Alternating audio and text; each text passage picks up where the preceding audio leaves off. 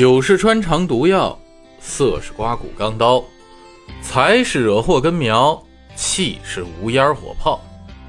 这无酒不成宴席，无色路上人稀，无财寸步难行，无气反被人欺。Hello，大家好，我是灰梦，欢迎大家来到虚度时刻。今天节目啊，一开头这又是一场定场诗，哎，咱们的老朋友啊，可能就知道了。这灰梦啊，是又是准备扯点江湖上的事儿了。没错，这上周啊，咱们聊了江湖里啊喝酒的各色人。那聊完人啊，必须得接着聊聊酒啊。这周啊，咱们就接着酒这个事儿继续聊。从今天咱们借用郭德纲郭老师常用的定场诗啊，就能看得出来，咱们老祖宗啊，对于酒这个态度确实还有点纠结，既觉得酒这个东西啊害人不浅。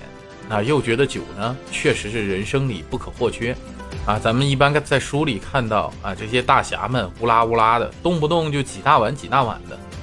那武松打虎的时候不就是吗？人家写着三碗不过冈啊，他非得连喝十八碗。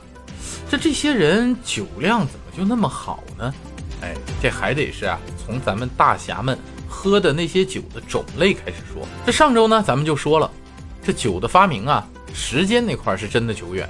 啊，想着纣王那时候都有酒池肉林了，不是？那必然呢，得在夏朝以前就有酒了。那这时候的酒是啥酒呢？哎，说出来呀，可能都觉得好笑。这就是咱们现在做饭用的那个米酒啊，也就是咱们说的醪糟。说到这米酒啊，别看现在都是咱们的调味料之一了，那原来可是和啤酒、葡萄酒一起啊，作为世界三大酿造酒的。啊，米酒呢，也伴随着咱们中华文明啊，长盛至今。这么说吧，就当古巴比伦的工匠啊，挥舞着刻刀，将啤酒的配方刻入石质的这个《汉谟拉比法典》的时候啊，当埃及的画师呢，挥洒着艳丽的这些颜料啊，在金字塔的壁画上啊，记录着葡萄酒的酿造过程的时候，咱们华夏的先民呢，也用成套的这个陶器，开始酿造属于自己的啊，独一无二的这种米酒。所以呢，要说最正统的中国酒，那还真得就说是米酒。米酒就一直伴随着咱们华夏的历史啊，诸多让咱们中国人如数家珍啊、心神往之的历史故事，那都有米酒的出现。这相比于啤酒用麦芽发酵啊，葡萄酒用葡萄汁儿发酵，这些能够直接发酵成酒的这种简单操作啊，咱们祖先们是选择了最为复杂的酿酒之路，拿谷物酿造米酒。要知道啊。谷物里这富含淀粉，那必须得先转化成糖，然后才能转化成酒。但谁叫咱们就是最古老的农耕文明呢？用富裕的谷物酿酒，那是最为合适的。所以啊，咱们的祖先们就创造性的发明了中国独有的发酵物——酒曲。这个东西很神奇，它能让谷物一边糖化，哎，一边酒化。所以啊，咱们从上古时代啊就开始种的这种谷物，像粟米啊、小米啊。大米呀，就都成了酿酒的好料了。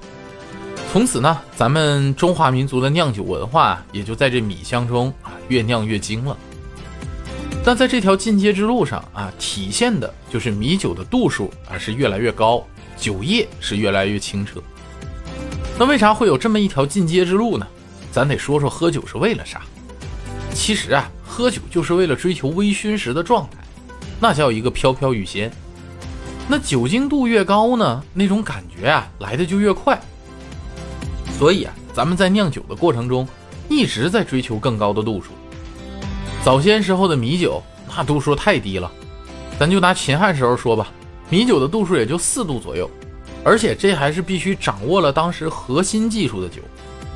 那至于咱们歌里唱的“一壶浊酒喜相逢”里的一壶浊酒啊，就连四度都没有。顶多算是一些带着酒精的稀米汤吧。那想喝醉啊，还真挺不容易，基本上都是得先喝撑。这也就不难理解那时候人们为啥都那么能喝了。你看，像《后汉书》里不就记载了一个非常能喝的大咖吗？那就是咱刘备的老师卢植。他能喝多少呢？《后汉书》里说是他能喝一石。汉代时候啊，一石大概是四十斤。实话说。灰梦看到这个数字的时候啊，觉得卢植老爷子不是酒量好，我感觉是他的胃和肾更好些。而且咱们三国时候著名的这个典故啊，“青梅煮酒论英雄”，我觉得也基本上不可能是喝的现在的青梅酒了，大概率啊还是西米汤。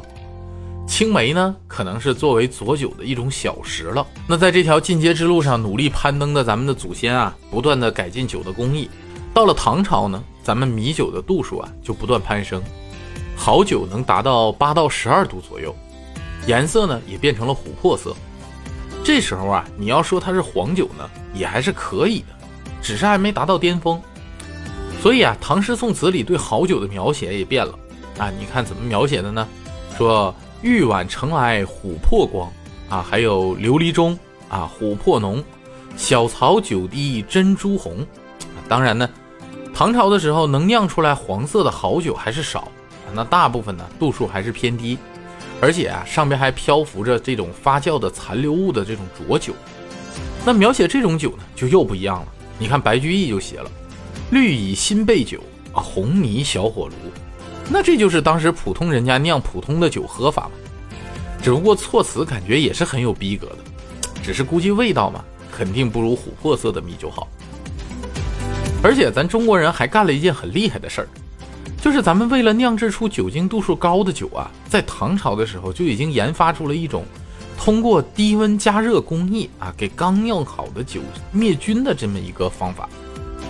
这种思路技术听起来有点绕嘴，那换个名词你就听过了，那就是巴氏消毒法。这两个操作上虽然有点区别，但整体的思路是相同的。那这种技术呢，咱们比西方啊至少早出现了八百年。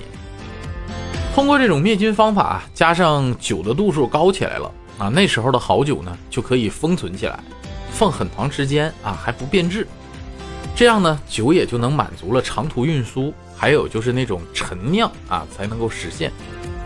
而通过陈酿呢，也就大大提升了这个咱们黄酒的口感和风味。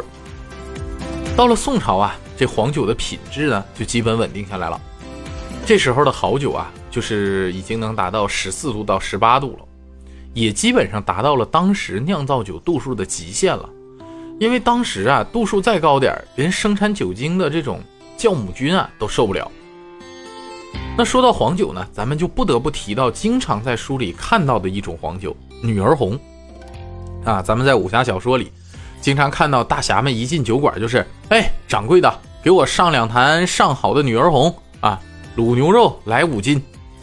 这好家伙，也不知道大侠们练的是武功还是胃啊，反正一个个都那么能吃。但且不管他能不能吃吧，就单独女儿红这一项啊，就感觉不太靠谱。为啥这么说呢？啊，咱们先来单独讲讲女儿红的这个来历。女儿红啊，就是黄酒的一种啊，发源呢在浙江绍兴一带。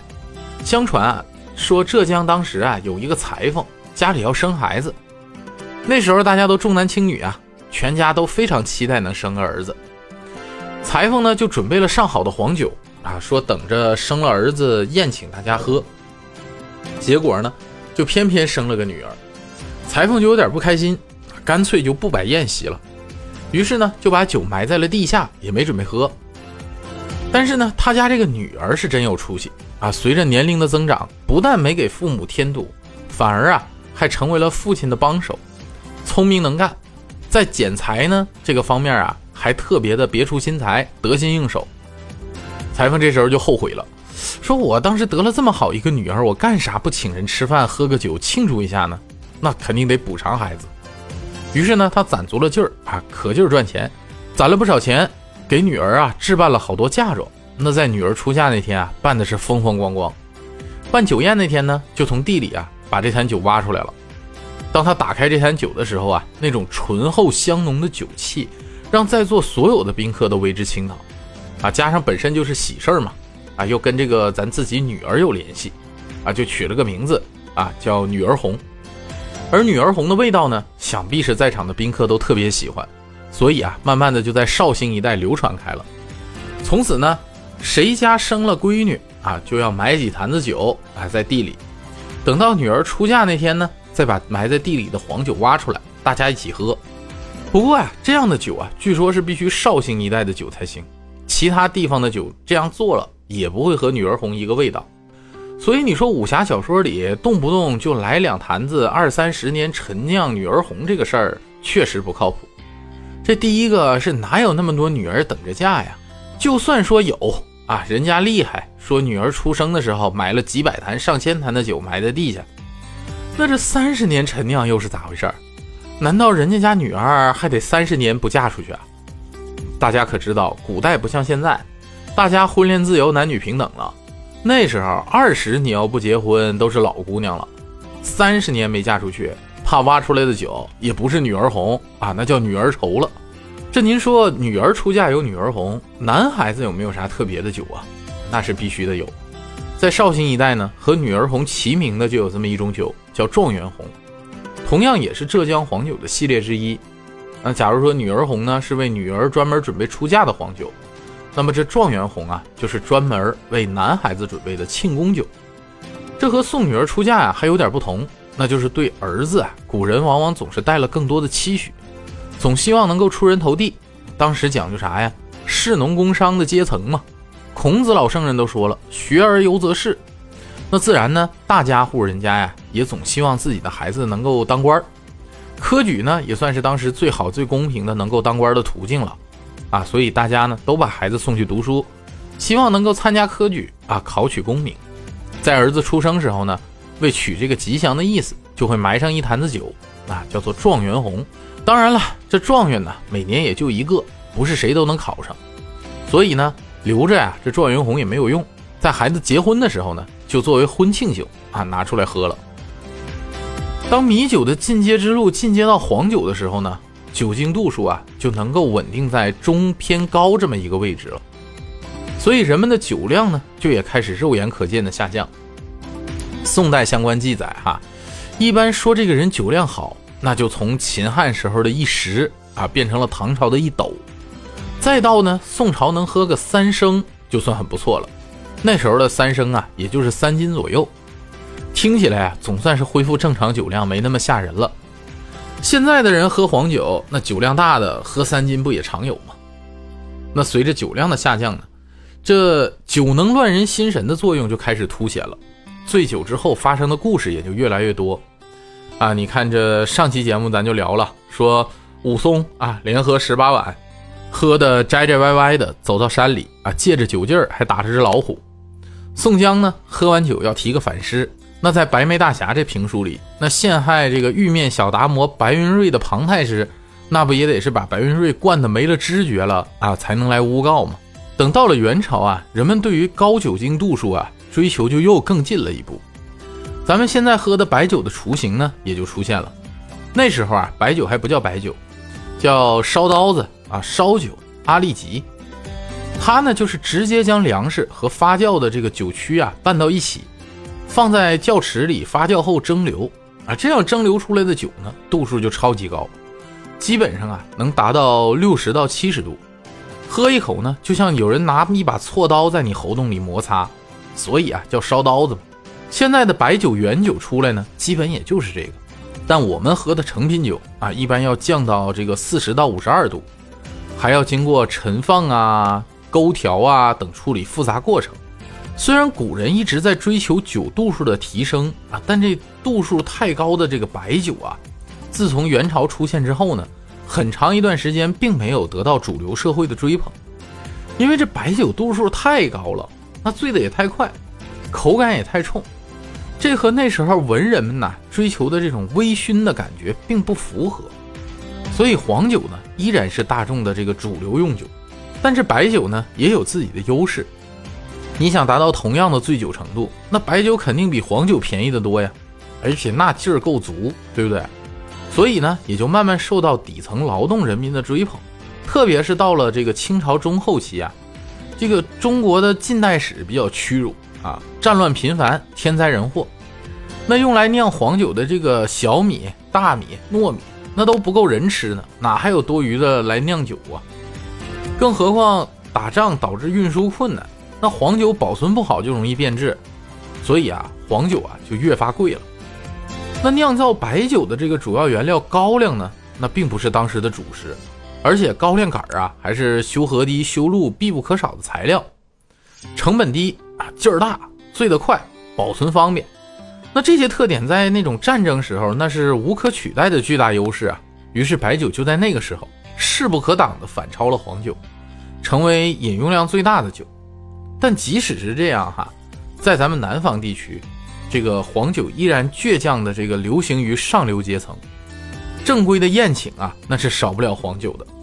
说了这么多啊，咱们中国酒的这个主流发展历程呢，差不多就是这样。啊，从米酒到黄酒，再到白酒，伴随着整个历史的发展啊，人家有个博主不就说吗？酒是鸿门宴的剑与盾，啊，是煮酒论英雄的试探，是杯酒释兵权的权力游戏，啊，是陶渊明的洒脱，是李白的放浪，啊，是武松的勇气，还是李清照的呀沉醉不知归路？你看这么一大套巴拉巴拉说下来，就足以见得酒在咱中华民族历史上是有多么重要的地位。当然了，江湖正宗呢是米酒、黄酒、白酒的传承，但江湖上啊永远都是百花齐放，酒也是一样。你看到了回族、蒙古族那儿，那自古就有用奶酒招待尊贵客人的风俗。咱们那个武侠小说里啊，《书剑恩仇录》不就写吗？说回族啊用来这个招待陈家洛的，便是马奶酒和烤羊肉。那走文雅一点的路线呢，也有。花满楼酿造的百花酿不就是文雅至极的吗？那可是让陆小凤爱不释手的仙酿啊！而且到了小李飞刀的时候，李寻欢也最爱百花酿。飞刀出手之前，那一定是要喝上两口。可以说，等你对上了喝了百花酿的李寻欢，那才是惹到了最可怕的那位小李探花。要说酒酿造奇特的呢，还有《笑傲江湖》里的猴儿酒啊！当时令狐冲闻到这个酒就走不动了啊，就上前问。人家拿酒的那个老乞丐呢，就给他讲了，说湘西山林中的猴儿啊，会用果子酿酒，猴儿采的果子呢最鲜最甜，因此酿出来的酒也是极好。这叫花子在山中遇上了，刚好猴群不在，便偷了三葫芦酒，还捉了一头小猴。哎，你看猴子酿酒这事儿是不是也挺神奇？还有像潮汕的黑糯米酒啊，江南的桂花酿，那都是别有特色的酒。当然了，这两年呢，孩子们啊还发明了一种酒，那种酒可厉害了，喝的时候都不用下酒菜，啥呢？奥特曼泡酒。你要说啥下酒菜呀？那必然是家里的爸妈混合双打，皮鞭蘸凉水呗。行啊，咱们聊了这么多关于酒的事儿，那还是聊不完。但要灰梦说呀，江湖儿女喝酒，绝不是倒了一杯在那细细品尝，还得琢磨琢磨说，哎呀，什么品牌，什么味道。我觉得也不是走到豪华酒楼啊，像郭靖、黄蓉那样啊。郭靖随身带了好多钱啊，看到这个小哥不错，直接一掷千金。